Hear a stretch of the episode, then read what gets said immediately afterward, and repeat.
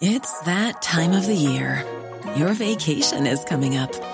You can already hear the beach waves, feel the warm breeze, relax, and think about work. You really, really want it all to work out while you're away. Monday.com gives you and the team that peace of mind.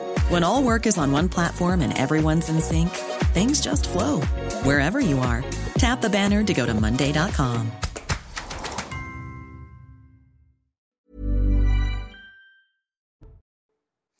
Bienvenue à vous qui nous rejoignez dans cette euh, émission 90 minutes info, le sommaire, les thèmes traités et les invités que je vous présente. Ce sera juste après le flash de Mathieu Devez. Un jeune homme de 18 ans tué par balle à Marseille. Il a été retrouvé mort ce matin dans le quartier de la Belle de Mai, au cœur de la ville. La victime était connue des services de police, notamment pour des infractions à la législation sur les stupéfiants. Il s'agit du 30e décès par balle dans les Bouches du Rhône depuis le début de l'année. Vladimir Poutine juge possible d'autres échanges de prisonniers avec les États-Unis. Hier, Moscou a libéré la basketteuse américaine Britney Griner. Elle avait été arrêtée en février dernier dans un aéroport de Moscou avec une vapoteuse et du liquide contenant du cannabis. De leur côté, les États-Unis ont libéré un trafiquant d'armes russe. Il était détenu dans le pays depuis plus de 10 ans. France-Angleterre, c'est demain. On parle bien sûr de la Coupe du Monde de football au Qatar. Les Bleus tenteront de se qualifier pour les demi-finales. C'est une étape supplémentaire mais sans stress, déclare Didier Deschamps. En conférence de presse, le sélectionneur axe son discours sur le plaisir, la sérénité et l'excitation. Le coup d'envoi sera donné demain à 20h. Merci Mathieu. Et au programme, aujourd'hui, on va évidemment revenir à cette petite frayeur rencontrée par euh, plusieurs milliers de Parisiens tout de même. C'était hier soir, ils ont été euh, plongés dans le noir pendant plus d'une dizaine de minutes. Alors délestage ou accident, au fond, peu leur importe, ils ont eu un avant-goût de ce qui les attend peut-être. Écoutez. Et pour voir un spectacle de jazz, et puis d'un coup, le, tout le bloc de quartier dans le noir. Donc, euh, un peu intrigué, bien évidemment. Noir complet, il n'y avait plus rien du tout. Ouais. C'est vrai que c'était impressionnant à voir. Ouais. On s'est demandé ce qui se passait. On s'est dit, bah, on pensait que c'était pour janvier le délestage, et c'est avant, non? Ce n'est plus une facture qui augmente, c'est une explosion. Les boulangers qui voient leur coût de production bondir de 400%. Vous avez bien entendu, 400%, mais impossible évidemment de répercuter complètement ces coûts sur le prix de la baguette. On nous informe que euh, le prix va être multiplié par 4,5 à partir du mois de janvier. L'énergie qui représentait autour de 2000 euros par mois va passer à 8000. Ah non, c'est pas jouable. On sera obligé d'augmenter la baguette, euh, enfin tout ce qui est au magasin, euh, au minimum de 10 centimes. Mais pour qu'on soit bien, il faudrait mettre au moins 30 ou 40 centimes. Enfin, nous parlerons de la nouvelle vague façon Covid, bien sûr. François Braun, le ministre de la Santé, nous annonce même l'arrivée d'un nouveau variant. Et à l'hôpital, comment ça va? Nous sommes dans une nouvelle vague. Depuis 15 jours, euh, le taux de contamination augmente. Donc nous sommes dans une remontée de la contamination liée à un nouveau variant, pas plus dangereux que ce fameux BA5, mais en tout cas qui diffuse plus vite. on a fait un sprint pour revenir à sa place. Ils sont là, fidèles au rendez-vous. L'équipe du vendredi. Bonjour Céline Pina, ravie de vous retrouver. Vous êtes euh, essayiste. Merci euh, à vous d'avoir euh, répondu présente. À vos côtés, Jean-Michel Fauvergue, bonjour, ancien patron du RAID. Et puis Pierre Lelouch, bonjour. ancien ministre, ancien député. On va parler d'Anne Hidalgo, tiens, aujourd'hui. Anne Hidalgo qui est en déplacement dans Paris. Elle arrivera d'ici. Elle est sortie. Elle, elle, bien. Elle, est sortie du bureau. Elle est là, elle est là et on la suit, figurez-vous. Elle va arriver dans un campement de, de migrants, boulevard de la Chapelle, d'ici quelques minutes, accompagnée d'associations humanitaires. L'Amérique estime encore à, 300 le nombre euh, de migrants qui n'ont pas été relogés dans ce qu'on appelle des conditions euh, adéquates, euh, salubres. Bonjour Gauthier Lebray, vous en êtes de cette mission. alors évidemment, à qui on incombe la responsabilité précisément? Et puis, petit, petite incise, c'est quand même le choix de la maire de Paris. Elle aurait pu tout aussi bien aller à la rencontre de ses parents, vous savez, dont les enfants sont escortés jusqu'à l'école. Eh bien non, elle a voulu, elle, aller boulevard de la Chapelle. C'est vraiment un jour sans fin ici, euh, Nelly, tant pour les migrants que pour euh, les habitants, puisque ce camp a été démantelé il y a à peine un mois. Et tenez-vous bien, ce camp a été démantelé pas moins de 17 fois depuis le début de l'année. La préfecture arrive à chaque fois, essaye de prendre en charge ces migrants, de les reloger dans des centres d'urgence, d'hébergement d'urgence, mais faute de place, eh bien ceux qui ne trouvent pas une place reviennent ici. Alors qu'est-ce que propose euh, Anne Hidalgo? Puisqu'effectivement, la mairie de Paris renvoie la balle à la préfecture, la préfecture à l'État, et c'est toujours comme ça. Eh bien, la mairie de Paris a proposé début décembre 1000 places supplémentaires d'hébergement d'urgence à l'État pour justement loger euh, ces migrants. Alors ces migrants, qui sont-ils? 300 personnes, vous l'avez dit, majoritairement des Afghans, donc évidemment inexpulsables vers l'Afghanistan, vers Kaboul et le régime des talibans. Et moi, j'étais venu lors du dernier euh, campement, il y a à peine un mois, et on avait même rencontré euh, des gens, des migrants qui étaient en situation régulière, qui avaient fait une demande d'asile et qui avaient eu une réponse favorable. Les Afghans, en ce moment, ce sont ceux qui font le plus de demandes d'asile à la France. Alors, du côté de l'opposition parisienne, euh, il y a eu un communiqué du conseiller LR du 18e arrondissement, Rudolf Il devait venir aussi sur place euh, aujourd'hui pour eh bien euh, contrecarrer la, visite d'Anne Hidalgo. Il n'est pas là, euh, lui non plus, pour le moment, mais il dit dans son communiqué que la mairie de Paris a une politique pro-migrants et n'en a que faire des habitants. Elle vient ou elle vient pas? À quelle heure son arrivée est-elle prévue? Parce qu'on vous retrouvera peut-être à cette occasion. Alors je vous confirme qu'elle vient. En plus, il y a des policiers euh, dans le secteur euh, qui sont là pour euh, eh sécuriser son arrivée. Elle doit arriver à 15h30. Donc elle a 5 minutes de retard pour le moment, mais elle vient bien et on va en profiter puisque vous me redonnez la parole pour vous montrer les, les affiches qui sont ici, qui ont été mises en place par des associations. On veut un logement, puisqu'il y a eu effectivement plusieurs manifestations d'associations et de migrants ici présents sur place qui réclament cette fameuse place de logement. Il en faut 300 puisqu'ils sont 300. Il y a eu aussi quelques tensions cette semaine avec les forces de l'ordre ici. Merci beaucoup Gauthier, vous nous faites signe, hein, bien sûr, si elle venait à, apparaître, Anne Hidalgo. Pierre Lelouch, on nous dit, alors moi je comprends pas très bien, parce qu'on dit il y a 1000 places qui ont été réquisitionnées, etc. Ils sont encore 300 dans la rue, ça veut dire qu'ils sont beaucoup plus que ce qu'on imaginait. Ou alors ils veulent pas y aller. Ce sera, c'est sans fin. Hein. Tant que les frontières seront ouvertes, vous pouvez ouvrir autant de places que vous voulez, il y aura, toujours euh, davantage de gens qui rentrent. Il faut savoir que en plus des 270 000 entrées légales, il y a, il y a facilement 150 000 clandestins comme cela, plus les 50 000 mineurs non accompagnés. Donc euh, c'est des quantités de, gens absolument astronomiques. Tout le système est complètement euh, embolisé. Il faut savoir qu'il y a énormément d'hôtels à Paris. Tous les deux et trois étoiles sont euh, réquisitionnés pour l'accueil des gens et donc payés par le contribuable. Je ne sais pas où sont ces 1000 places, mais c'est sans fin et la ville se renvoie sur la préfecture, la préfecture envoie sur la ville. Euh, c'est complètement dramatique. En réalité, à la base de tout ça, il y a le, défaut complet de notre politique migratoire, ou de notre non-politique migratoire, avec des gens qui euh, passent leur temps à, servir la soupe aux associations, à la cause des migrants. Madame Hidalgo, la première, hein, quand même, euh, distribue énormément d'argent aux associations. Sa ligne politique, c'est le soutien aux migrants. Donc après, quand les migrants arrivent, euh, parce qu'ils savent en plus que la France est beaucoup plus généreux que les pays voisins, bah, ça donne ce genre d'embolie euh, ingérable. et, ah. dont les habitants souffrent, évidemment. Parce que moi, j'ai vu ces camps, hein, j'ai vu ce que ça donne sur, sur les habitants. Hein. Oui, puis on voit aussi avec euh, ce qu'on appelle la colline du Crac, le nord-est parisien qui est touché maintenant. C'est insupportable. Vous avez des gens devant la porte, vous ne pouvez pas sortir le soir. Vous, si vous êtes une femme, c'est hors de question. Si vous avez des enfants qui vont à l'école, enfin, la vie quotidienne des gens qui payent l'impôt à Paris dans ce type de quartier, tout le nord-est parisien, c'est une catastrophe. Céline Pina, au fond, à quoi ça rime ce déplacement d'Anne Hidalgo? Puisque elle, visiblement, elle n'a pas solutionné le problème, elle n'a pas la clé, elle n'a pas les clés euh, des euh, hôtels en question. On se dit, à part un coup de com', est-ce qu'il y a autre chose derrière quoi? Non, probablement pas grand-chose. Euh, mais aujourd'hui, la politique se, résout, se résume et se résout souvent en un coup de com'.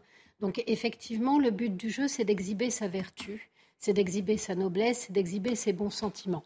Tout cela est très joli. Le seul problème, c'est que pour autant, euh, porte de la chapelle, il y a un certain nombre de problèmes qui se posent. Vous l'avez euh, répété.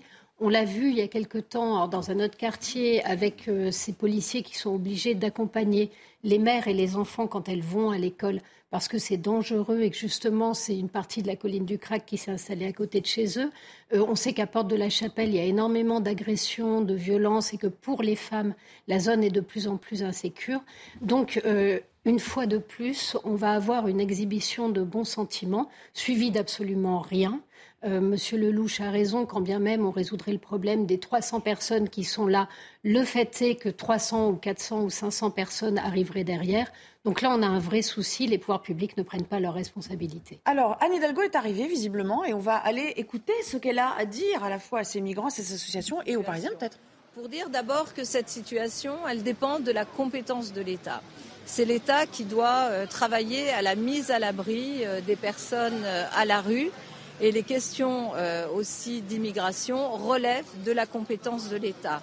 Bien sûr, la ville de Paris, les maires d'arrondissement, aux côtés des associations, nous avons toujours prévu, nous avons toujours été présents pour accompagner et apporter des solutions lorsque euh, la ville de Paris met à disposition, dans le cadre de la mise à l'abri, du plan grand froid, des lieux d'hébergement, eh nous apportons à l'État des solutions qui sont des solutions extrêmement euh, importantes d'hébergement.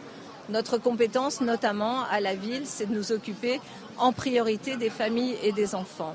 Nous avons euh, identifié encore Ville de Paris un certain nombre de lieux où on va pouvoir euh, mettre à l'abri euh, des populations et nous allons faire ce travail-là euh, d'ici la semaine prochaine en lien avec l'État évidemment dont c'est la compétence principale. Mais il y a urgence. Il y a urgence parce qu'il y a un afflux de personnes. Il y a urgence parce que ces personnes sont dans une situation humanitaire qui n'est pas digne et nous devons trouver des solutions. Nous voulons les trouver aux côtés de l'État, ce n'est pas une situation spécifiquement parisienne puisque euh, nos collègues euh, de grandes villes, de presque toutes les grandes villes euh, de notre pays sont confrontés à cette même situation. Certains d'entre eux sont même en train d'imaginer d'aller contre l'État devant les tribunaux. Nous préférerions trouver des solutions pour ces personnes qui sont à la rue, des solutions humanitaires. Et donc nous sommes euh, en train de travailler euh, sur ces sujets-là. Et je reviendrai autant que possible avec les associations et les élus toutes les semaines, régulièrement, pour euh, parler de l'état d'avancement euh, de nos sujets. Mais je préfère laisser la parole aux associations humanitaires euh, à présent. Vous êtes la honte de la France, vous êtes la honte de Paris. On a mis deux siècles à faire de Paris la plus belle ville du monde. En deux mandats, vous en avez fait la poubelle du monde. C'est un scandale. C'est la liberté d'expression. C'est honteux. Vous détruisez Paris. Voilà quelqu'un qui dit la vérité. Alors je vous résume. On vient d'assister à une scène assez intéressante. Euh, alors qu'Anne Hidalgo venait de, passer la parole aux associations qui aident donc ces migrants euh, et avec lesquelles elle est quand même en lien, puisque là, elle euh, prend à partie l'État en disant c'est sa faute, c'est pour ça qu'on en est là. Et après, on refile le bébé aux associations. Aussi. C'est la technique. Alors attendez, je, finis ma phrase. On, on vient d'entendre un riverain parisien qui dit Hein, euh, en substance. On a mis deux siècles à faire de Paris ce qu'elle est, cette euh, ville, la plus belle ville du monde, cette ville qui est fréquentée. C'est vrai que le tourisme à Paris fonctionne très bien pour en arriver à ça. Donc là, visiblement, il n'est pas d'accord avec elle, Jean-Michel Fauvergue. Alors c'est à la fois les, avantages et les dangers de sortir de son bureau. C'est assez rare qu'elle sorte de son bureau, euh, mais les avantages et les inconvénients. Alors évidemment, elle nous a distribué une parole qu'elle distribue habituellement. C'est pas ma faute, c'est pas la faute de la municipalité, c'est évidemment la faute de l'État, c'est toujours la faute de l'État. Je rappelle quand même que la tranquillité, la sécurité, la salubrité, c'est du pouvoir du maire, d'une manière générale. Et effectivement, l'idée, ça serait de travailler ensemble avec l'État et non pas de se rejeter la faute l'un l'autre.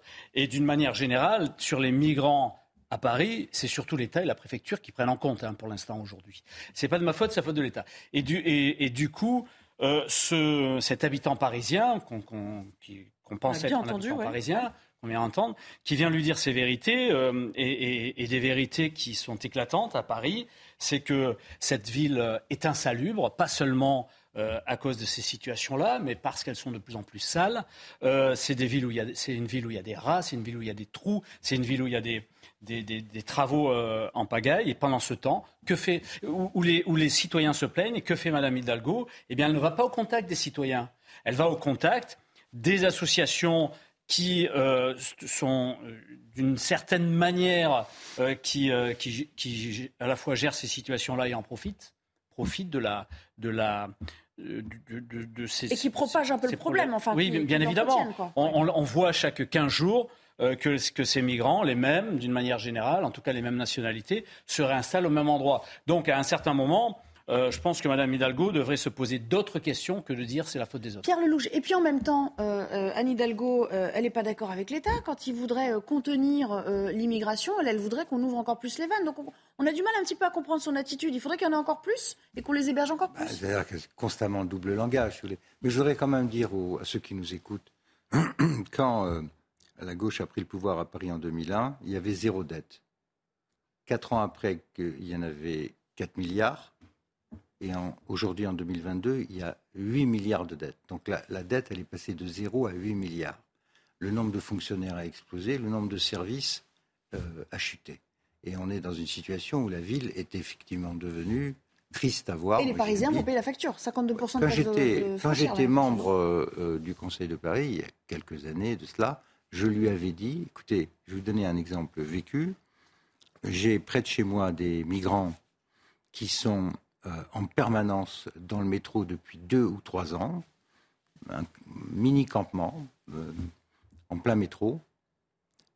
Ça fait trois ans qu'ils sont là, il ne se passe rien. Si moi je mets ma voiture dans la rue dix minutes, elle est enlevée.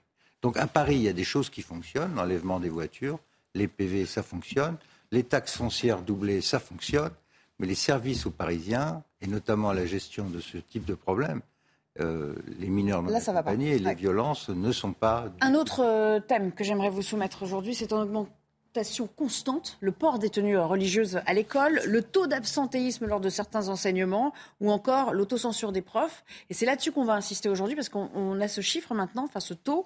49% des enseignants avouent s'être déjà euh, restreints dans leur euh, enseignement, c'est-à-dire 10 points de plus qu'en 2020. Je ne vous dis pas il y a 10 ans ou il y a 15 ans, mais il y a bel et bien 2 ans. Regardez le reportage de Marine Sabourin. C'est un constat alarmant. 52% des professeurs s'autocensurent dans leur enseignement contre 43% en 2020 afin d'éviter de possibles incidents sur les questions de religion. Un phénomène particulièrement présent en REP, zone d'éducation prioritaire. Dans les établissements publics, le nombre de professeurs confrontés à des contestations a considérablement augmenté depuis 2020, notamment sur les sujets tels que la mixité filles-garçons. Elle arrive avant la laïcité, par exemple. Et là, on est à plus 9% euh, de, de professeurs qui expriment avoir constaté euh, euh, ce, type de, remise en question de leur enseignement. Une contestation qui s'exprime également en histoire-géographie lors de cours liés à l'histoire des génocides ou des religions. On sent bien que cet enseignement est particulièrement euh, sensible et que les professeurs qui enseignent cette discipline sont particulièrement vigilants, font s'autocensurent plus que les autres. Depuis septembre 2021, près d'un enseignant sur deux a été confronté à au moins une atteinte à la laïcité, avec notamment le port de couvre-chef à caractère Enfin, parmi les professeurs ayant constaté le port de tenue religieuse dans l'enceinte d'un établissement, seulement un sur deux le signale à l'administration. Un principe de laïcité à l'école qui vacille depuis l'assassinat de Samuel Paty et des professeurs seuls face à cette situation. 77% d'entre eux considèrent que le ministère de l'Éducation nationale n'a tiré aucun enseignement de sa mort en 2020. Et pourquoi on en est là? Parce qu'on n'est pas soutenu plus haut par sa hiérarchie. C'est exactement le message qu'a voulu transmettre Didier Lemaire. Vous vous souvenez de ce prof euh, de philo euh, dans un lycée à, Trappes qui a dû quitter son poste On l'écoute.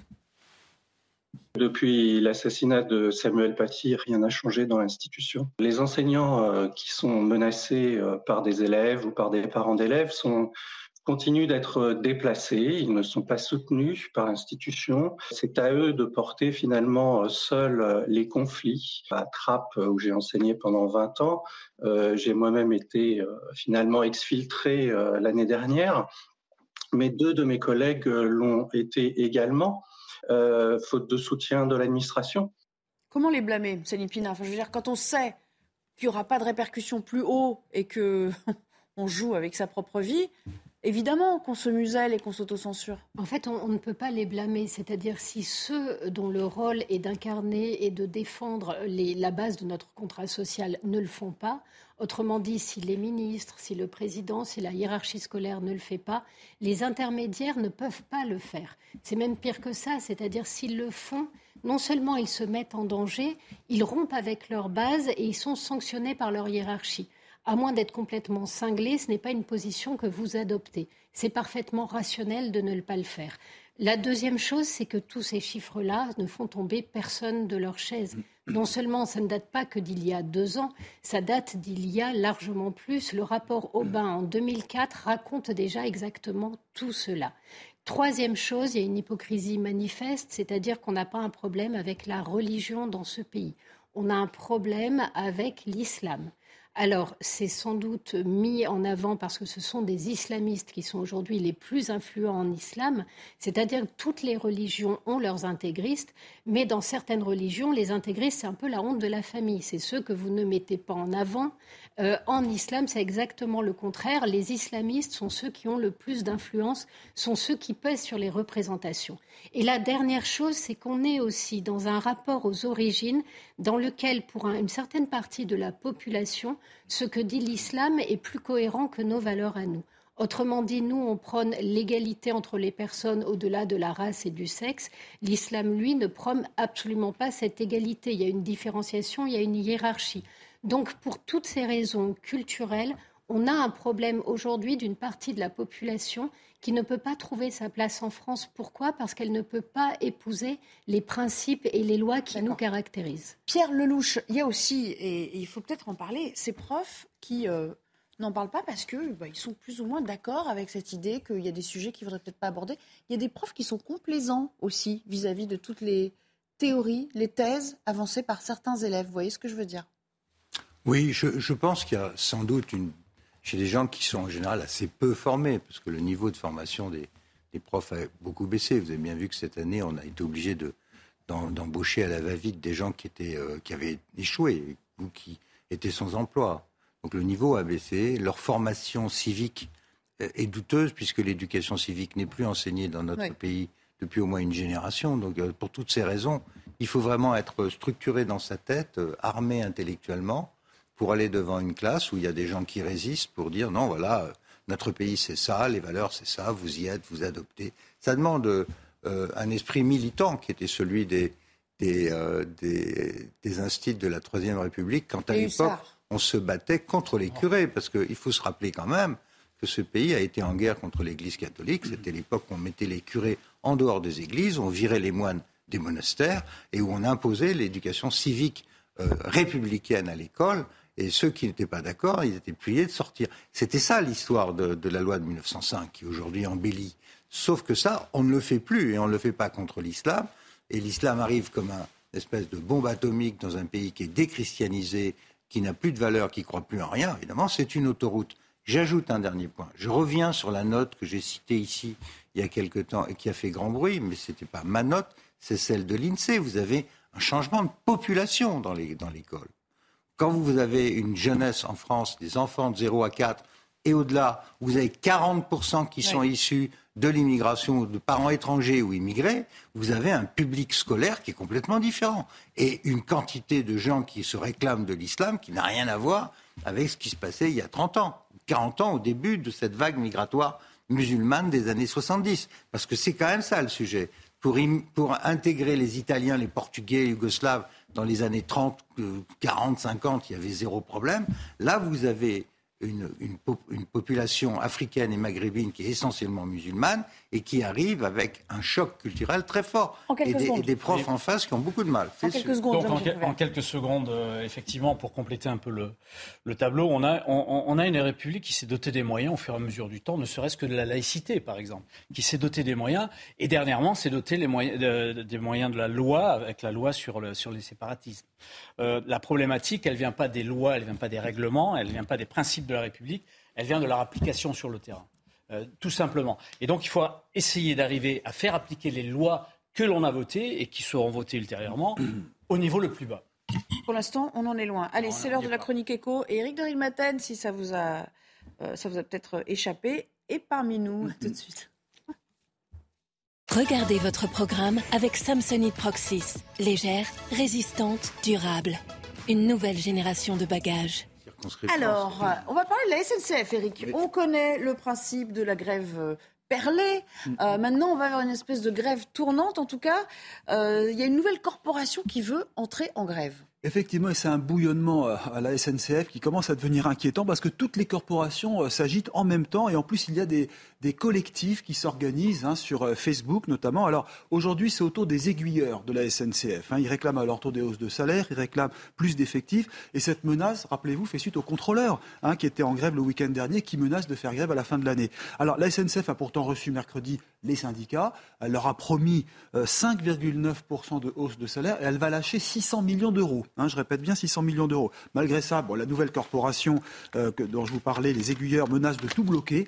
Et là, ça peut faire mal, c'est très compliqué, c'est ce que me disait tout à l'heure une source à la SNCF, parce que les aiguilleurs, c'est pratiquement tout. C'est la sécurité, c'est la signalisation, ce sont les aiguillages, ce sont les voies, c'est aussi la sécurité du personnel qui circule sur les voies. Donc même les trains internationaux peuvent être bloqués. C'est-à-dire que c'est ça, les aiguilleurs, c'est pas un seul train qui serait concerné, c'est tous les trains en fait. Exactement. Et, là, et c'est pour ça que la SNCF est vraiment sur des charbons ardents et ça doit discuter ferme en ce moment. Il n'y a aucune information qui sort, hein, qui filtre.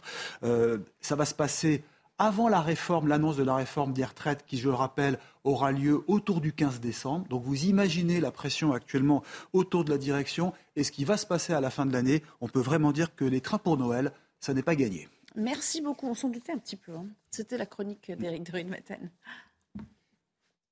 C'était votre programme avec Samsonite Proxys. Légère, résistante, durable. Une nouvelle génération de bagages. Petite pause et on parlera d'autres problèmes qui nous attendent, sans doute. Hein. Euh, on espère tous, on regarde le, thermomètre, on espère qu'il ne fera pas trop froid. Les fameux délestages. Il y a quelques milliers de Parisiens qui en ont eu un, avant-goût hier soir. On vous raconte tout ça tout à l'heure. On va entamer euh, très vite la deuxième partie de notre euh, débat, mais puisqu'il est pratiquement 16h, eh on va retrouver Mickaël Dorian pour le JT. Bonjour Mickaël. Bonjour Nelly, bonjour à tous. Le ministère de l'Éducation se prépare aussi à d'éventuelles coupures d'électricité. Mais comme tous les membres de l'exécutif, Papendiaï se veut rassurant. Sur France Info, le ministre de l'Éducation nationale et de la jeunesse a tout de même demandé aux parents de se tenir prêts. On l'écoute. Ça signifie qu'il n'y a pas école le, le lendemain matin, en effet, puisqu'il y aura deux créneaux euh, de coupure d'électricité, 8-10 ou 10-12. Ce sont évidemment des créneaux de cours, ce sont des créneaux scolaires. La cantine n'aura pas pu préparer euh, les repas dans les conditions normales euh, le matin ou les, réchauffer. Et donc nous allons échanger avec les collectivités dans les jours à venir pour savoir comment on s'organise pour la cantine, mais aussi pour les transports scolaires, puisque mmh. c'est un autre problème que les transports scolaires en milieu de journée. Les clients d'EDF ont consommé au mois de novembre 10% d'électricité de moins euh, par rapport à, novembre 2021. C'est ce qu'a indiqué le fournisseur d'électricité, dont la clientèle comprend environ 70% des ménages français et 55 à 60% des entreprises. EDF attribue ces résultats aux efforts consentis par les usagers. Le projet de pipeline d'hydrogène entre Barcelone et Marseille doit être parachevé d'ici 2030, annonce du président de la République depuis Alicante aujourd'hui, à l'issue d'une réunion avec les chefs de gouvernement espagnols et portugais Pedro Sanchez et Antonio Costa. Emmanuel Macron a confirmé le lancement de cette interconnexion, un projet dont le coût est estimé à environ 2,5 milliards d'euros. On écoute le président de la République. Nous aurons deux interconnexions importantes Celorico Zamora et Barcelone, Marseille, qui euh, vont permettre l'interconnexion de, nos trois pays. Cela permettra aussi ensuite sans doute d'autres interconnexions européennes vers d'autres pays qui voudront avoir cet hydrogène. Et donc nous candidatons ensemble pour que ces interconnexions et ce projet H2Med euh, puissent faire partie des projets d'intérêt commun, bénéficier des financements européens et puissent être parachevés d'ici à 2030. Le débat sur la fin de vie s'ouvre aujourd'hui. Quelques 200 Français tirés au sort vont avoir trois mois pour débattre. Ils conseilleront en mars le gouvernement sur un éventuel changement de loi. La loi actuelle prévoit une sédation profonde pour les malades en phase terminale, mais n'autorise ni l'euthanasie ni l'assistance au suicide.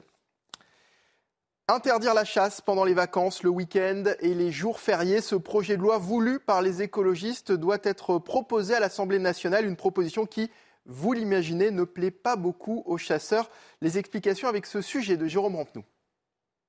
La chasse est un sujet de discorde. Les élus écologistes veulent l'interdire le week-end, les jours fériés et pendant les vacances.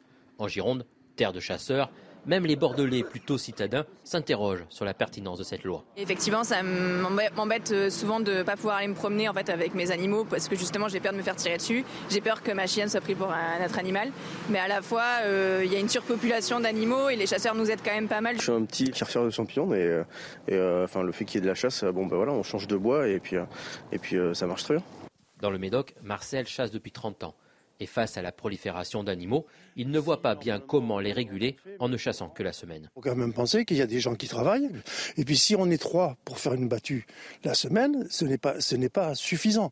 Donc il vaut mieux faire le, le week-end où tout le monde ne travaille pas et où les gens peuvent venir. Les règles sont très strictes pendant la chasse. Tout est mis en place pour assurer au maximum la sécurité et prévenir d'éventuels promeneurs. Le panotage au bord des routes, c'est une chose, mais également tout à chacun de se renseigner sur le territoire, s'il est privé ou public. Sur les forêts domaniales, il y a de quoi aller se promener. Et puis pour le reste des territoires, on partage l'espace en étant évidemment vigilants les uns aux autres. Le nombre d'accidents de chasse a fortement diminué en 20 ans. Un peu moins de 200 recensés cette année, avec quand même 8 décès contre 31 en 2003. Cinq ans après sa disparition, les Desperados continuent de faire vivre la mémoire de Johnny Hallyday. Ce club de motards a été créé par le rocker euh, et, par son garde du corps en 1992. Ils l'ont accompagné à plusieurs reprises lors de road trips aux États-Unis et, et parfois même pendant ses concerts. On retrouve en compagnie de l'un d'entre eux, Régine Delfour. Oui, bonjour Mickaël. Alors euh, là, nous sommes donc dans un café euh, près de Bercy où après trois heures d'hommage en l'église de la Madeleine, les désespérados ont décidé de se réunir pour toujours se souvenir donc de Johnny et on est avec euh, Jean-Claude. Jean-Claude, pourquoi c'est important pour vous d'être aujourd'hui à la Madeleine? Parce que c'est le cinquième anniversaire de l'enterrement de Johnny Hallyday, son dernier départ ici, c'était la Madeleine. Pour nous, c'est pas tout à fait Saint-Barth pour nous, le dernier moment que Johnny est en France, c'est la Madeleine. Donc on veut être là à la Madeleine les 9 décembre. Et Johnny, pour vous, c'est qu'est-ce qu'il représente? Johnny, pour moi, c'est mon frère, mon père, mon guide spirituel depuis 55 ans. Je l'aime. Merci beaucoup Jean-Claude. Alors Jean-Claude aussi est un grand collectionneur. Il a plus de 2500 vinyles en plusieurs langues de Johnny Hallyday. Alors ici, euh, dans ce café à Bercy, les Desperados vont encore passer plusieurs heures à se souvenir de Johnny. Merci beaucoup Régine Delfour en direct près de la Madeleine où se tenait donc un, hommage euh, au rocker aujourd'hui. Un crâne de T-Rex vendu aux enchères euh, ce vendredi. Sotheby's met en vente l'un des crânes de T-Rex les plus complets au monde, baptisé Maximus Rex. Ce crâne est vieux d'environ 67 millions d'années. Il pourrait atteindre les 20 millions de dollars. Voilà pour l'actualité. La suite de 90 minutes info, c'est en compagnie de Nelly Denac, évidemment, et de ses invités. Merci beaucoup, Michael. Pierre Lelouch, vous y étiez, vous, à la messe d'hommage de Johnny ce matin Vous le considérez comme un frère aussi? Moi, moi, ça m'intéresse. D'abord parce que c'est mon quartier, ma circonscription ancienne. Mais euh, ça m'intéresse de voir euh, mes concitoyens, les humains. J'aime les gens. Et je suis fasciné par euh, l'amour qu'il y avait dans cette église, qui était devenue une salle de spectacle en réalité, puisque les gens chantaient, on applaudissait. J'ai vu les gens qui, criaient Johnny, Johnny, Johnny. C'est tout à fait euh, incroyable. Le curé de la Madeleine que je connais bien, le Père Oreste, est devenu maintenant un véritable agent à côté de l'Olympia pour, euh, pour Johnny. Il a trouvé que c'était un bon moyen finalement de ramener les croyants euh, à la Madeleine. À la Madeleine. L'église super fréquentée maintenant du coup. Moi ça me fascine. Et puis j'aime bien Johnny comme tous les Français, mais ça me fascine. Bon, ben merci en tout cas de nous avoir fait partager ce petit témoignage. On va revenir au, thème qu'on vous avait préparé. On va évidemment parler euh, des délestages. Alors, on peut passer l'hiver sans coupure, c'est à notre portée. Ça, c'est Bruno Le Maire qui le dit. Visiblement, le ministre de l'économie qui a bien retenu hein, le message distillé par euh, Emmanuel Macron, qui était colère quand même ces derniers jours euh, vis-à-vis de la communication de son gouvernement. Mais en tout cas, ça a quand même fait l'effet d'une bombe hier. Vous avez entendu parler de ces 120 euh, 000 ou 125 000 Parisiens qui ont été plongés dans le noir en raison d'une coupure d'électricité. Alors certes, ça n'a pas duré très longtemps, mais suffisamment pour qu'ils s'interrogent sur les raisons réelles alors qu'on ne cesse de parler euh, de délestage. Regardez Clémence Barbier, le reportage. Dans ce quartier du centre de Paris, c'est le noir total. Paris 5e, coupure totale d'électricité dans le quartier. Hier, vers 22h15, les lampadaires feux rouges et immeubles sont éteints Plusieurs arrondissements de la capitale sont privés d'électricité. Jusqu'à 125 000 clients sont impactés. La coupure a surpris les habitants. On allait pour voir un spectacle de jazz et puis d'un coup le, tout le bloc de quartier dans le noir, donc euh, un peu intrigué bien évidemment. Noir complet, il n'y avait plus rien du tout, c'est vrai que c'était impressionnant à voir. L'électricité a été rétablie dans la plupart des foyers avant minuit. La panne vient d'un incident technique sur un transformateur, selon les gestionnaires de réseau Enedis et RTE. On s'est demandé ce qui se passait, on s'est dit bah on pensait que c'était pour janvier le délestage et c'est avant, non? Donc euh, voilà, on s'est juste posé la question et on a continué à faire notre vie. Des analyses seront lancées pour déterminer la nature de l'incident. Selon RTE, cette panne n'a aucun lien avec les coupures de courant programmées et ciblées qui pourraient survenir cet hiver en cas de surcharge du réseau électrique.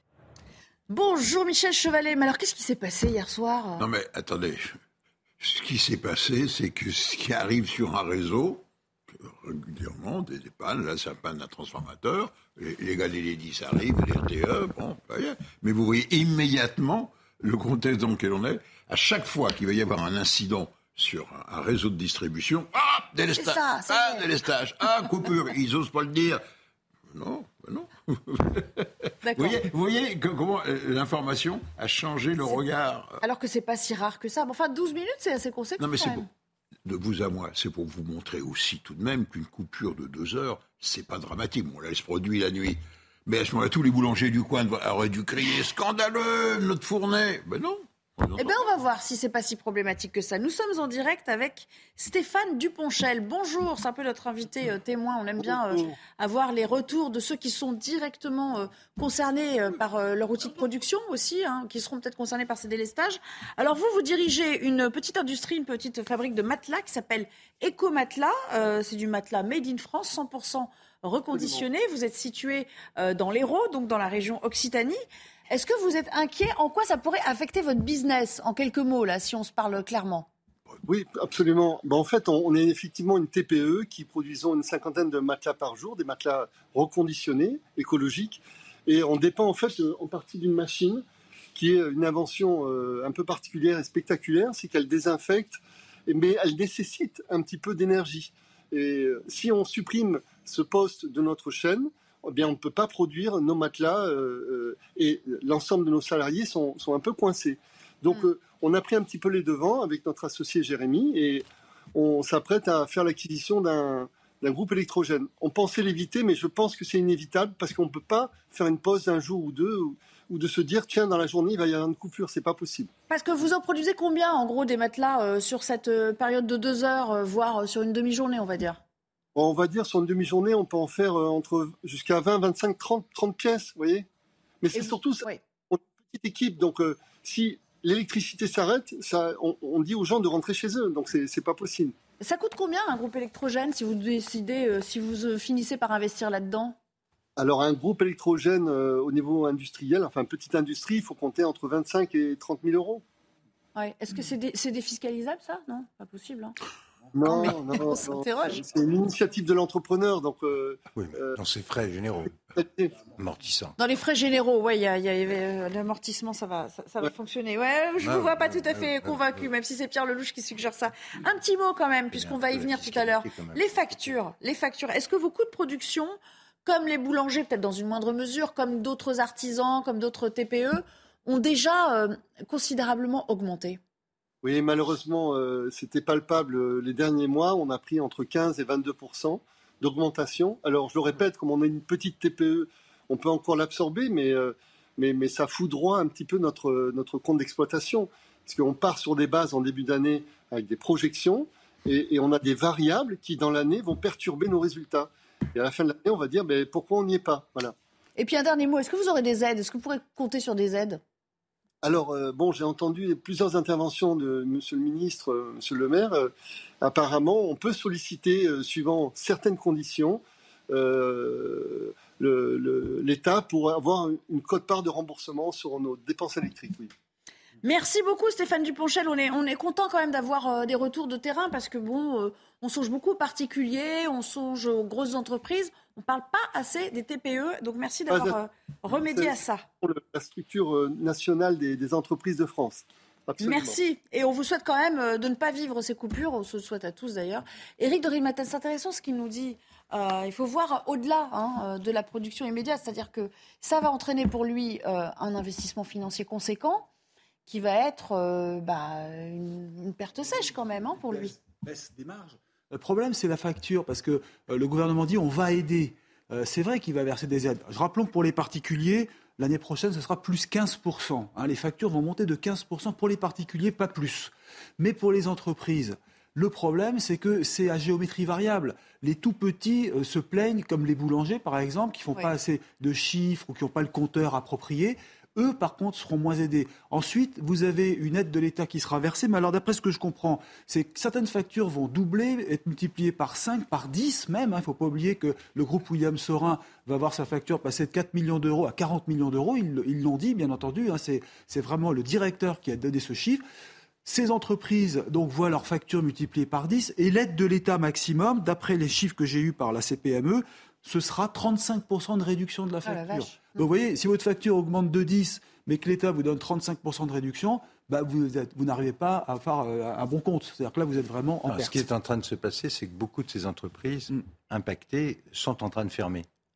C'est ça qui se passe. Et, dans un premier temps, on va essayer de fermer pour trois mois, en espérant que vers février-mars, on, mm-hmm. verra les prix euh, de l'électricité baisser. Je signale que cette semaine, cette semaine, on en était à 500 euros du mégawattheure. Et lundi, comme, euh, comme on va avoir une augmentation du froid euh, de façon drastique, les prix se négocient à 900. À 900. Il faut savoir que nos centrales nucléaires, elles, sont forcées de vendre à 42.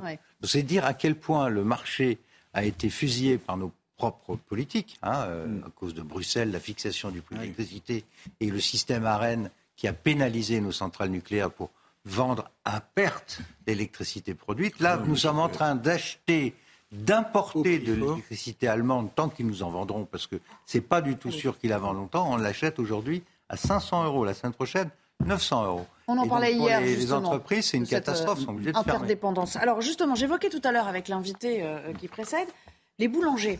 Et puis je le disais dans le sommaire de l'émission, en présentation de l'émission, on était dans une commune de 7000 habitants, qui est en Loire-Atlantique, euh, où des artisans boulangers ont écrit un mot ensemble à leurs clients en leur disant S'il vous plaît, aidez-nous. Euh, il va y avoir une hausse des prix. On ne va pas tout répercuter sur la baguette, etc. Mais on est vraiment dans le dur. Regardez ce reportage de Michael Chaillot. Au fournil Brilleron, on cuit le pain dans ce four à gaz depuis 14 ans. Le contrat avec le fournisseur prend fin ce 31 décembre. Les tarifs annoncés pour 2023 flambent. De 17,32 euros le mégawatt, on va passer à environ entre 130 et 140 euros le mégawatt, donc x8. Si on ne trouve pas un fournisseur à un prix raisonnable, on baissera le rideau. Voilà. Vous fermez au 1er janvier Eh bien oui. Dans la deuxième boulangerie de Montoire de Bretagne, le four est électrique. Les propriétaires se voyaient protégés par un contrat qui court jusqu'à fin 2023 quand ce recommandé est arrivé il y a une semaine. On nous informe que euh, le prix va être multiplié par 4,5 à partir du mois de janvier. L'énergie qui représentait autour de 2000 euros par mois va passer à 8000. Ah non, c'est pas jouable. On sera obligé d'augmenter la baguette, euh, enfin tout ce qui est au magasin, euh, au minimum de 10 centimes. Mais pour qu'on soit bien, il faudrait mettre au moins 30 ou 40 centimes. Ces deux artisans boulangers précisent qu'ils ne sont pas éligibles aux aides du gouvernement. Ensemble, ils ont écrit ce mot à destination des clients pour leur demander de ne pas fuir vers les boulangeries industrielles. La douzaine de salariés concernés s'inquiètent. Savoir que peut-être je vais être licencié, ça fait mal. Au fournil Brilleron, on attend comme un cadeau de Noël une aide du gouvernement qui pourrait sauver le commerce.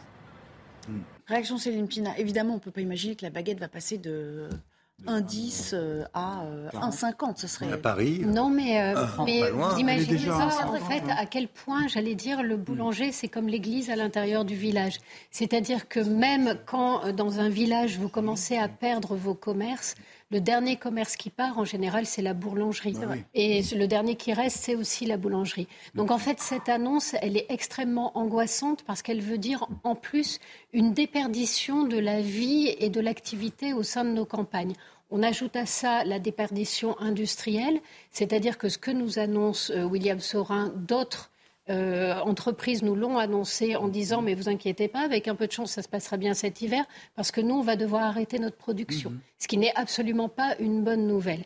Et un des des choses les plus agaçantes dans toute cette histoire, c'est qu'effectivement, l'État compense. Mais finalement, il compense quoi? Les erreurs de ceux qui ont été à la tête de ces États depuis largement 30 ans. Si aujourd'hui on est dans une situation pareille, c'est à cause d'orientations stratégiques prises sur l'énergie qui ont été prises par les mêmes personnes qui aujourd'hui nous expliquent que si jamais on se chauffe, on va mettre la France en péril. C'est insupportable d'avoir des, responsables politiques qui expliquent que finalement, euh, soit il fait pas trop froid et on s'en sort, soit il fait froid et on s'en sort pas, parce que ce que les études nous apprennent, on sait qu'on meurt quand il fait trop chaud. Ce qu'on sait moins, c'est qu'on meurt encore plus quand on a froid. Jean-Michel Fauvert, il va quand même avoir du mal à nous convaincre, Emmanuel Macron, de sa grande affaire de réindustrialiser la France. Quand on commence ce processus de désindustrialisation pour des raisons évidentes qu'on vient de citer. Et on voit que ça profite beaucoup aux Américains parce que beaucoup de compagnies maintenant relocalisent leurs activités aux États-Unis. Enfin, je veux dire, ce discours, il n'est pas très audible en ce moment euh, dans la majorité. Alors en ce, en ce, moment, effectivement, il y a un problème euh, conjoncturel, mais qui est, important et qui va durer, et qui dure et qui va durer. Problème conjoncturel sur cette, euh, sur cette inflation et sur les énergies, effectivement. Mais la, trajectoire de réindustrialisation de la France, elle est nécessaire, elle est absolument importante. Euh, et la, création de, nouvelles centrales nucléaires pour compenser tout ce qui n'a pas été fait auparavant depuis les 30 ans, comme disait comme disait Céline euh, tout à l'heure, c'est une trajectoire qu'il faut maintenir, bien évidemment, pour avoir euh, effectivement demain l'énergie que nous n'avons pas aujourd'hui. Mais attendez, le gouvernement nous dit 50%, objectif 50%. On était à 75, donc c'est pas, c'est pas le nucléaire, c'est pas visiblement l'objectif. Là, je parle du programme qui est engagé sur ah. les 10-15 prochaines années. mais si, mais si ça avait été fait dans les 10-15 les années d'avant, on n'en serait pas là aussi. Enfin, il a juste poursuivi ah, l'œuvre de ses prédécesseurs. Non, non, non, mais, non, mais il, a, il, a, relancé, il a relancé quand même ce plan, ce, ce, plan qui est important. Ça, c'est quelque. Pas sûr, hein, mais bon. Mais si, mais si. Bah, on va voir Pierre Lelouch. N'est pas d'accord. Mais non, parce que. Bah, c'est pas Pierre Lelouch qui. Je vais, non, mais je ne suis pas là pour instruire le, le procès, mais franchement, dans l'histoire de la France de l'après Deuxième Guerre mondiale, avec EDF, c'est la première fois dans notre histoire qu'EDF n'est pas en mesure d'assurer la production. Oui, mais c'est des conséquences, c'est des conséquences du, temps d'avant. Attention. Le temps d'avant, c'est aussi celui de Macron, parce que celui Alors, qui a c'est des conséquences de l'ensemble du temps. Non, jusque... attendez, il, était, il était ministre sous François Hollande, même. Fauvert, il y a quand même une histoire très précise des décisions prises en matière nucléaire dans ce pays. Il se trouve que je les connais. Donc, ne me dites pas On que c'est le temps d'avant. c'était en 98. les décisions qui ont été prises pour arrêter le programme nucléaire l'ont été sous la gauche en raison de, pression politique venant des écologistes, des Allemands, de Bruxelles, ça a été des décisions annoncées, qui sont dans la loi. Aujourd'hui, vous avez une loi d'ailleurs que vous avez votée pendant la période où vous étiez député, qui, qui, supprime 14 réacteurs dans la France. Donc, c'est pas le cas. Il y a une Et retour en arrière, c'est pas le cas. Nelly, il y a une première faillite qui est une faillite systémique, la destruction de notre propre outil. La deuxième faillite, qui est beaucoup plus récente, c'est la faillite d'anticipation. Là, nous sommes euh, fin décembre, quasiment fin décembre. On est encore en train de, on nous explique qu'on est en train de voir comment on va faire pour les écoles, etc. Et on a délégué la totalité du sujet aux préfets. Les préfets, on leur a donné, tenez-vous bien, par département, 38% de l'électricité et c'est à eux de répartir la merci. pénurie. Allez, merci, je suis obligée de vous couper. Oui, mais ah vous parlez un peu plus que les autres quand même, hein, euh, Pierre Lelouch, vous le savez pertinemment. Non, mais c'est euh, très important, j'allais en venir sur la façon merci, dont bah, la on, on le fera, on a une demi-heure encore. J'aimerais, parce qu'il nous attend, euh, qu'on contacte un hôtelier. On va parler du tourisme aussi. On va parler de l'industrie lourde. Hier, on était vachement sur les agriculteurs, ce producteur de matelas, cette petite TPE. Franck Bernard, bonjour. Vous êtes directeur d'un hôtel, euh, l'hôtel Henri II à Beaune, donc euh, dans cette belle région de, Bourgogne. Euh, vous allez nous parler de votre quotidien avec toutes ces factures qui explosent. Est-ce que la chambre, la nuitée a doublé, a triplé? Comment vous faites pour continuer à avoir des clients alors qu'on imagine que quand même ça se répercute sur vos prix, sur vos tarifs? Alors pour l'instant, j'ai une solution, j'ai fermé. Ah bah Donc je suis plus embêté par les clients et j'essaye de limiter au maximum ma consommation énergétique même en étant fermé. Parce qu'évidemment, euh, j'ai une centrale d'alarme qui fonctionne, j'ai un ascenseur, j'ai un minimum de chauffage. Donc pour l'instant, j'ai fermé et j'ai mis euh, mes employés euh, en, vacances.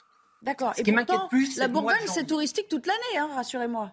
Ah, c'est pas trop pendant l'hiver, pas trop mm. pendant l'hiver, mais beaucoup le reste de la saison. C'est une très jolie ville, on est heureux comme tout, c'est pas méchant, mais c'est sympathique. Donc euh, moi, ce qui m'inquiète plus, c'est à partir du mois de janvier, euh, lorsqu'on va avoir 10 fois à 20 fois euh, les consommations énergétiques. Je vois pas comment un client, je peux lui expliquer que sa nuitée qui était de 120 euros pourrait passer à 400 ou 500 euros. Donc c'est les grosses questions que je me pose en ce moment. Me dire, est-ce que j'ouvre au mois de janvier ou est-ce que je vais attendre que la saison soit un peu meilleure Ma deuxième crainte, c'est est-ce qu'on aura définitivement un tarif du mégawatt à 1000 euros tout au long de l'année 2023 Je ne sais pas pour l'instant. Et pour la première fois de ma vie, hmm. j'ai pas de visibilité sur 2023. Donc officiellement, là, vos employés, combien sont-ils concernés directement J'en ai 13. Ils sont au chômage technique, là Pour l'instant, ils sont en vacances et ils vont pas tarder de passer en chômage technique. Mais je les paierai chez eux, même s'ils viennent pas travailler. Ça Vous avez... moins cher. Vous dites janvier, mais vous avez une visibilité de combien? Parce que tout à l'heure, on parlait d'activités de, qui cessaient pendant deux ou trois mois en espérant que, en faisant un peu le dos rond, en espérant que ça allait s'améliorer. Mais bon, euh, euh, au bout de combien de temps ça devient vraiment tendu pour vous? Ah bah si, si on va garder les mêmes prix euh, comme ça 2023, au mois d'avril, je pense qu'on fermera définitivement, c'est fini. On ne pourra pas subir. Ou je vois pas comment un client peut payer tout d'un coup 500 euros sa chambre pour passer une nuit. Terrible. Je l'explique pas. Terrible constat. Et les aides, même question qu'à votre prédécesseur. Ah, j'étais sur les aides cet après-midi justement. Euh, j'ai fait mes calculs, j'ai une aide de 34 euros, mais je pense que je me suis peut-être un petit peu trompé. Mais euh, je, vais, me pencher dessus tout le week-end et avec euh, mon expert comptable, on va essayer de trouver une solution la semaine prochaine. D'accord. Bah, en tout cas, merci pour votre témoignage. C'est bien d'être en prise avec la réalité. On voit très bien que là, on, a vu les difficultés pendant la période Covid, mais ça va bien au-delà, en fait, Eric de. Ils sont directement concernés euh, par des, facteurs qui sont, euh, comment dire, qui sont conjoncturels mais conjoncturels voués à durer, quoi. Bah oui, parce qu'il y a deux problèmes pour les entreprises. Je rappelle qu'il y a 150 000 entreprises qui se disent en danger aujourd'hui, hein, d'après la CPME, qui est la Confédération des petites et moyennes entreprises. Le problème des factures, certes, mais aussi le problème des possibles coupures. Parce que si vous avez une entreprise qui a une coupure de deux heures, on me dit qu'il faut trois, jours pour redémarrer. Euh, alors, je parle d'industrie, je ne parle pas du service. Un hôtel qui a une coupure, il n'y aura, pas, aura pas de gros ah problème pour remettre en route.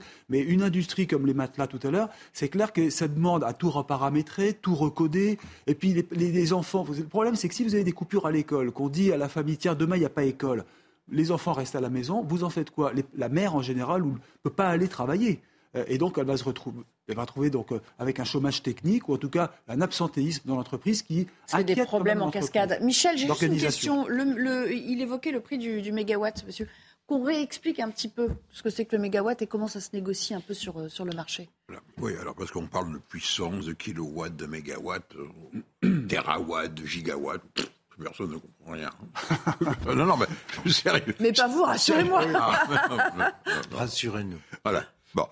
Euh, ce que l'on paye, ce qui est facturé, ce que prend notre compteur, notre compteur ne prend pas de la puissance, pas vrai Il ne prend que des kilowattheures, de l'énergie. Et c'est ça qui est facturé. Les kilowattheures, je vous le rappelle, c'est le kilowatt multiplié par le nombre d'heures d'utilisation. Donc vous pouvez avoir un radiateur, on dit oh, il a un radiateur de 2000 watts. Oui, c'est la puissance instantanée qu'il peut donner. Mais de 2000 watts de, c'est-à-dire 2 kW pendant une heure, il ne consommera que 2 kWh, c'est-à-dire 34 centimes. Voilà, c'est pour bien vous dire les choses. Alors, un ordre de grandeur maintenant, et on va en finir là-dessus, et on va, on va tout de même dépasser un peu le débat des, des coupures, parce que vous pensez à l'avenir. Hein, c'est tout même ce qui se passe en ce moment. Ça doit interpeller sur 2023, 2024, 2025. C'est pas fini cette affaire. Hein. Une centrale nucléaire, l'ordre de grandeur, c'est une machine à fournir des kilowattheures, des millions de kilowattheures. Et c'est les, premières, il y a deux niveaux, mais les premières, c'était ce qu'on appelait des 900 milliers de kilowatts, c'est-à-dire 900 mégawatts. Elles sont à 1000, 1300, 1400. Voilà. Sauf que ça se stocke pas, ça se stocke pas. Dans votre tête, vous vous dites, dès que je vois 1000 mégawatts, c'est une centrale nucléaire. Les ordres de grandeur. Et là, je, je vais finir. Alors, on finit là-dessus. Ce que l'on a fait, Aujourd'hui, ça passe. Finalement, ça se passe mieux parce qu'il y a les nouvelles centrales nucléaires qui ont été reconnectées au réseau qui produisent. Mais, encore une fois, on est arrivé aujourd'hui encore à joindre les deux bouts parce qu'on a importé près de 10 000 mégawatts en provenance essentiellement de l'Allemagne et de l'Espagne. C'est-à-dire ce qui nous manque actuellement, parce que les énergies renouvelables ne produisent quasiment rien, nous sommes en c'est l'importation. Il n'y a pas de vent. Allez, on n'a pas le temps, mais vous avez encore une demi-heure, je, vous assure, on, y on en reparle. On continue à parler des, stages, des factures énergétiques. On sera aussi avec un représentant de la, de la, CPME, de la Confédération des petites, et moyennes entreprises. Vous voyez, on aura balayé tout le champ cet après-midi. A tout de suite. Et de retour avec vous pour la dernière partie de notre émission de ce vendredi, juste après le flash. Mathieu Levez. La Normandie, victime d'une probable cyberattaque depuis la nuit dernière. Les services informatiques du Conseil régional sont paralysés. Les cyberattaques se sont multipliées ces dernières semaines contre des établissements publics. La plus récente a visé le week-end dernier le centre hospitalier de Versailles. Tout le monde peut se faire vacciner avec un rappel anti-Covid. Ce sont les mots de François Braun. Le ministre de la Santé précise, je cite, que la vaccination n'est pas réservée aux personnes à risque, aux plus de 60 ans, mais la cible, même si le terme n'est pas très bon, ce sont les plus fragiles. En Israël, Benjamin Netanyahou obtient un délai de 10 jours pour former un gouvernement. Le Premier ministre doit composer avec ses alliés de l'extrême droite et des partis religieux. Arrivé en tête des élections législatives du 1er novembre, Benjamin Netanyahou a été désigné le 13 novembre pour former un gouvernement dans les 28 jours suivants. Merci beaucoup. On parlait des factures qui grimpent, qui grimpent, qui n'en finissent pas de grimper. Et dans la série Tout le monde se serre la ceinture, il y a quelques jours, euh, le maire d'une petite commune dans l'Oise a pris la décision, lui, de euh, supprimer carrément la traditionnelle cérémonie des vœux, hein, début euh, janvier. Ça lui fait tout de même économiser 5000 euros. Mais en ce moment, eh ben, on a bien compris qu'il n'y avait pas de petites économies. Mmh. Décision radicale pour les administrés de cette commune, parce mmh. qu'évidemment, ils préfèrent que cet argent soit affecté à d'autres choses. Thibault Marcheteau.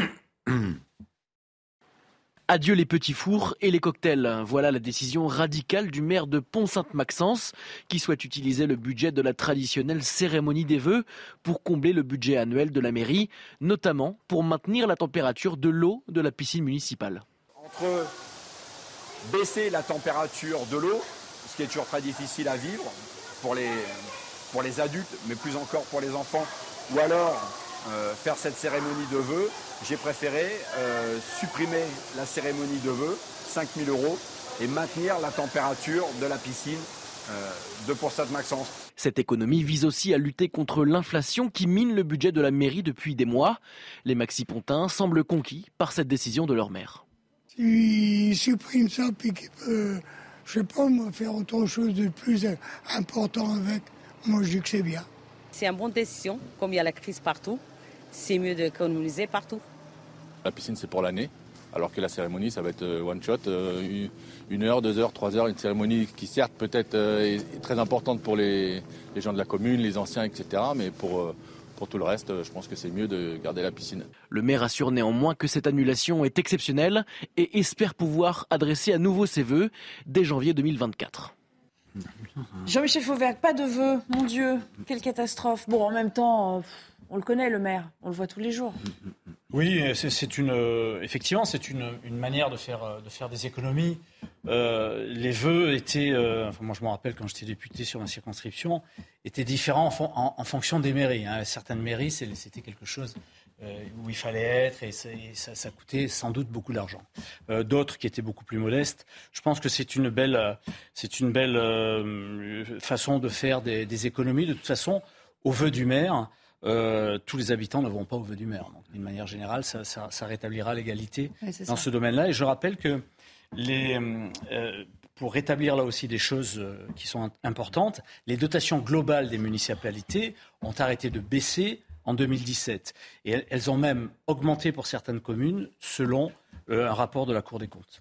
Dernier invité témoin de l'après-midi, c'est Jean-Eudes Duménil-Dubuisson, secrétaire général de la CPME, Confédération des petites et moyennes entreprises. On parle beaucoup, et merci de nous rejoindre en direct, euh, de ces euh, factures qui grimpent, de ces euh, coûts que ça occasionne pour, pour les PME.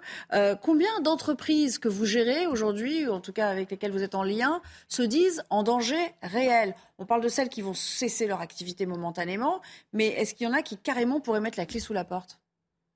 Alors nous, on considère qu'il y a à peu près 150 000 entreprises qui sont en danger de mort en raison de l'augmentation de l'électricité. Mais ce qu'il faut bien voir, c'est qu'elle n'est pas isolée, cette augmentation de facture d'électricité. Il y a déjà eu une très forte augmentation des matières premières. Euh, les entreprises doivent désormais rembourser le prêt garanti par l'État, le fameux PGE. Et c'est vrai que quand vous mettez tout ça bout à bout, bah, effectivement, pour certaines entreprises, euh, ça, ça, passe plus, tout simplement. Alors, Là, j'ai un exemple. Oui, allez-y, allez-y, pardon. Oui, simplement un exemple aujourd'hui qui nous est arrivé une entreprise qui fait du, euh, de la, euh, qui aplanit les surfaces, ne me demandez pas le détail, qui est en Savoie, qui a 25 salariés. Cette entreprise, elle fait à peu près 1,6 million de chiffre d'affaires et elle payait jusque-là 60 000 euros d'électricité. En 2023, ce qui lui est proposé, c'est plus de 440 000 euros de facture d'électricité, multiplié par 7. Cette entreprise, elle équilibrait juste ses comptes donc, vous voyez, dans ces conditions, si on ne lui donne pas un coup de main, eh ben, elle arrête son activité tout simplement avec toutes les conséquences économiques et sociales qu'il y a derrière. Et c'est un exemple, mais malheureusement, il y en a beaucoup d'autres. Alors, dernière question. Euh, du côté de Bercy, on vous dit quoi? Parce que c'est en lien direct quand même. Vous avez un interface à Bercy. Euh, il y aura des aides de l'État, mais à hauteur de quoi? Parce que l'État s'est déjà considérablement endetté pendant les deux crises Covid c'est un peu compliqué. Vous avez parfaitement raison. C'est-à-dire qu'on n'a pas euh, demandé à ce qu'il puisse y avoir des euh, prêts supplémentaires parce que euh, les entreprises sont déjà très largement endettées. Elles ont bénéficié de prêts très larges au moment de la crise Covid, sauf que les prêts, il faut les rembourser. Là, ce qui nous est dit, c'est la chose suivante. C'est que pour les entreprises les plus petites, moins de 10 salariés, moins de 2 millions d'euros, elles rentrent dans le tarif réglementé comme les particuliers. Donc, pour elles, euh, elles sont sauvées, elles auront simplement une augmentation de 15% de la facture d'électricité. Par contre, celles qui sont moins de 10 salariés, moins de 2 millions d'euros qui ont un compteur avec une puissance de plus de 36 kVA, donc c'est les fameux boulangers, euh, les bouchers, en gros, vous avez une rôtissoire et une chambre froide et vous êtes concerné. Là, vous ne rentrez pas dans la réglementé, vous êtes comme l'ensemble des PME, et à ce moment-là, vous bénéficiez de ce qu'on appelle un amortisseur électricité qui vous permet de diminuer votre facture de 20%. Sauf que, évidemment, quand votre facture est multipliée par 7, 20%, c'est passé. Donc, on a obtenu que euh, Bercy fasse une rallonge en quelque sorte, qu'on puisse aller jusqu'à une diminution de facture de 35%. Mais là encore, pour certaines entreprises, ça risque de ne pas passer. Et ce qui est bien, c'est que le ministre de l'économie, hier, a accepté de mettre en place, en gros, un espèce de, guichet de dernier secours pour les entreprises qui s'en sortiraient pas, pour qu'on étudie au cas par cas leur situation et qu'on leur apporte une solution. Et ça, c'est très important parce que certains étaient désespérés et là, il y a une petite éclaircie en quelque sorte. Oui, parce qu'on euh, parle des entreprises, ça a l'air un peu aride comme mmh. ça, mais euh, il y a des familles derrière qui dépendent directement de l'activité euh, de la maman, du papa. Euh, mhm. euh, voilà, merci beaucoup. Et puis il y a beaucoup de gens qui travaillent en famille aussi dans les PME, il faut le, faut le préciser. Pardon d'avoir été un peu technique. Non, non, non, mais je pense que c'était très clair pour, pour tous. Enfin, en tout cas, moi j'ai compris et je ne suis pas technique. Donc merci à vous, merci pour votre témoignage.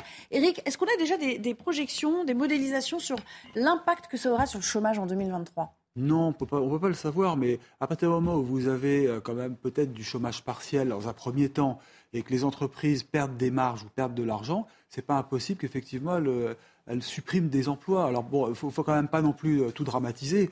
Euh, l'activité est quand même pas mauvaise en France. Hein. Il faut voir actuellement, d'ailleurs, euh, la fin d'année sera quand même assez forte la croissance est meilleure que prévu sur la fin de l'année. Hein, c'est ce qu'on ce qu'on a. On, essaye aujourd'hui quand même de rassurer les gens. Hein. Si on voit les choses du bon côté, il y a une activité économique qui est réelle. Les fêtes de Noël aussi se présentent pas trop trop mal. Les chiffres sont pas mauvais mauvais. Mais c'est vrai que sur l'emploi, si ça durait longtemps, parce que la grande question c'est combien de temps ça va durer, combien de temps ces factures vont flamber parce que ça sera toute l'année prochaine. Là, il y a vraiment peut-être une inquiétude sur la durée, je dirais. Allez, on va, il nous reste quelques minutes quand même, puisqu'on parle de chiffres. J'aimerais qu'on aborde cette neuvième vague Covid. Allons-nous euh, la surfer correctement? Euh, Maintenant, qui plus est, il y aurait un nouveau variant. C'est François Braun, ministre de la Santé, qui le dit lui-même. Nous sommes dans une nouvelle vague. Depuis 15 jours, euh, le taux de contamination augmente. Si on se rappelle un petit peu les chiffres hein, qu'on donnait il y, a, euh, il y a 18 mois, nous sommes à 600 pour 100 000 en termes d'incidence, donc ce qui est élevé. Nous avons ce, ce, petit R en fait qui, est, qui explique comment le virus se reproduit d'une personne à l'autre. Quand il est supérieur à 1, ça veut dire qu'une personne en contamine plus d'une. C'est le cas actuellement et depuis 15 jours. Donc nous sommes dans une remontée de la contamination liée à un nouveau variant, pas plus dangereux que ce fameux BA5, mais en tout cas qui diffuse plus vite. Et puis, euh, il nous avait manqué Emmanuel Macron. Bon, on l'a retrouvé, le président qui arbore le masque à nouveau. Regardez. J'ai mis le masque, non pas parce que je, je vous rassure, je serai malade ou autre, mais je suis les préconisations de mon ministre de la Santé et face à la remontée de l'épidémie et de la, conjonction, pense que c'est bien de faire de la pédagogie parce qu'on n'a pas envie de revenir vers les obligations généralisées forcément. Et donc c'est aussi une manière de, reprendre des habitudes basées sur euh, le volontariat et l'esprit de responsabilité. Voilà. Bah regardez les images. Lui et, le ministre sont masqués, personne d'autre ne l'est. Voilà. C'est tout, c'est de la com. C'est de la com. Euh, on sait très bien que ça ne marche pas et euh, ils veulent. On a décidé de plus emmerder les gens avec le masque. Ça veut dire quoi? C'est un manque de courage politique pour vous? Ouais, moi je pense que c'est un manque de courage politique, oui. les gens ne veulent plus du masque, on le voit bien, on voit comment on se fait insulter ce chef de service, Lupina, il nous dit en gros c'est ridicule cette séquence. Vous êtes d'accord avec lui? Oui, je suis parfaitement ridicule. C'est parfaitement ridicule pour exactement cette raison. C'est vous le voyez lui masqué, tous les autres ne sont pas masqués. Donc le résultat réel est contre-productif puisqu'il incite plutôt les gens à ne pas mettre le masque. Mm. Alors qu'en fait, la réalité, c'est aujourd'hui d'être très cash et de dire aux gens en ne portant pas le masque, en ne prenant pas de précautions, vous êtes en train de, relancer cette xème vague Covid alors que nos hôpitaux vont très très mal. On a en plus les hôpitaux encaissent à la fois la vague Covid et tous les problèmes liés à l'énergie, puisque l'énergie, c'est, j'allais dire, un aliment de base pour nos vies quotidiennes, pour les vies des entreprises. Aujourd'hui, vous avez à Meaux notamment un hôpital dans lequel il fait 15 degrés à l'intérieur. C'est pas beaucoup 15 degrés. Hein Or, quand je vous dis que, le, froid tue, hmm. c'est réel. C'est-à-dire que le froid fait plus de morts que l'impact des hmm. grosses chaleurs. Donc il serait quand même temps qu'on se réveille sur ces questions-là. Pierre Lelouch, vous voyez observer cette séquence d'Emmanuel Macron qui repasse d'ailleurs euh, en boucle sur l'antenne. Euh, sans être dans votre tête, j'ai l'impression que vous vous dites tout cela est bien ubuesque, quoi. Même si vous en avez vu d'autres. J'ai beaucoup aimé sa petite ficelle bleue d'un côté et une petite ficelle rouge de l'autre. Je veux dire que c'est très chicos. Non, euh, je crois que Céline a tout dit. Euh, c'est typiquement le genre de choses euh, qui, qui, est de la com à l'état brut, qui est contre-productif. Ce qu'il faut dire aux Français, c'est vraiment de mettre le masque dans tout. Ça doit être obligatoire dans tous les lieux où il y a une concentration humaine. Sinon, on va avoir de très mauvaises surprises. Les chiffres sont en train de doubler toutes les semaines. J'ajoute un dernier point. Les Chinois, là, s'aperçoivent que ça, leur système précédent ne marche pas, donc ils ont réouvert. Qu'est-ce qui va se passer? 90% de la population chinoise, c'est-à-dire un gros milliard d'individus, vont développer le Covid. Et qu'est-ce qui va se passer avec le Covid? Ben, Il va muter, remuter, remuter, et vous allez voir qu'il va revenir vers ah nous avec des formes nouvelles qui ne sont pas encore anticipées. Donc on est loin d'être sorti de, l'affaire. Et franchement, moi j'encourage les gens, je, je le fais moi-même, quand je vais dans un magasin, quand je vais dans un endroit, un transport public et autres, le masque devrait être un réflexe comme il l'est en Asie ou ailleurs. Le problème, euh, c'est qu'on sait tous. Et je comprends en même temps que tout le monde en est marre. Pour légiférer, c'est compliqué, vous savez. Non, mais, il faut on ne pourra pas l'imposer. Donc il faut compter sur la bonne volonté. Le gouvernement pourrait le faire par ordonnance. Il faut arrêter la blague, me dire que le gouvernement doit passer par la loi. Ah non, sur l'obligation. Ouais, ça passera mal. Hein, vous savez très bien que ça passera public, c'est une ordonnance, largement. Bon.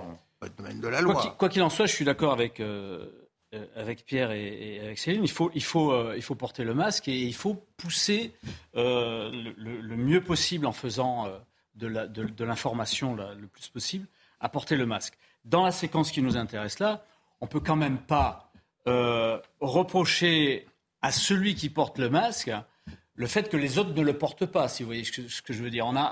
j'ai, un peu l'impression que les, critiques sont venues sur le président de la République euh, alors que c'est les autres autour qui ne le portent pas. Donc, oui, mais ils auraient restons sérieux. Au préalable. Félicitons, félicitons le président de la République et le, et le ministre. Pourquoi il ne le porte pas de, de, de, de le porter.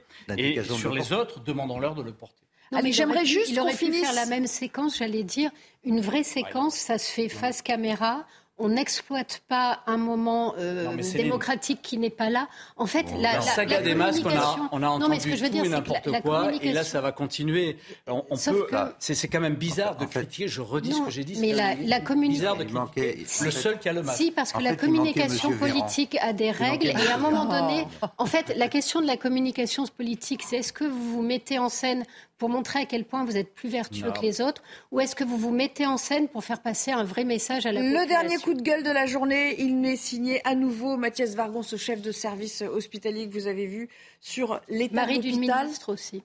Pardon? Mari d'une ministre. Marie euh, d'Emmanuel Vargon, absolument. Euh, l'état de l'hôpital, quand même, il nous dit, ça n'est plus possible. Catastrophique. Bah, chez moi, c'est là, je vais aller dans mon service en sortant d'ici.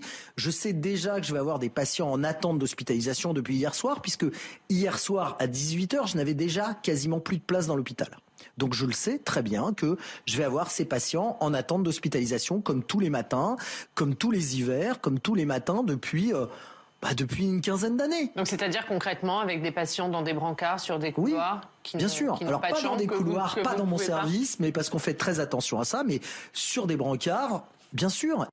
On va finir avec vous, Céline Pina. Vous nous dites, c'est le mari d'une ministre, mais enfin, il, il garde quand même sa liberté de ton. Il critique. Oui, oui. critique l'état de l'hôpital aujourd'hui. Tout à fait, mais à un moment donné, quand quelqu'un parle et a des liens comme ça, c'est toujours bien de montrer d'où la personne parle. Mais sur le fond, ce qu'il dit est très juste, et sur le fond, ce qu'il dit est extrêmement problématique, puisqu'on est dans la situation de l'hôpital comme on est sur, dans la situation sur les énergies, c'est-à-dire des situations connues depuis 20-30 ans, un effondrement qui est annoncé, qui est en train de se produire sous nos yeux, aucune réaction parce que derrière le blabla politique, aujourd'hui, il n'y a pas d'argent mis à la hauteur des besoins sur l'hôpital.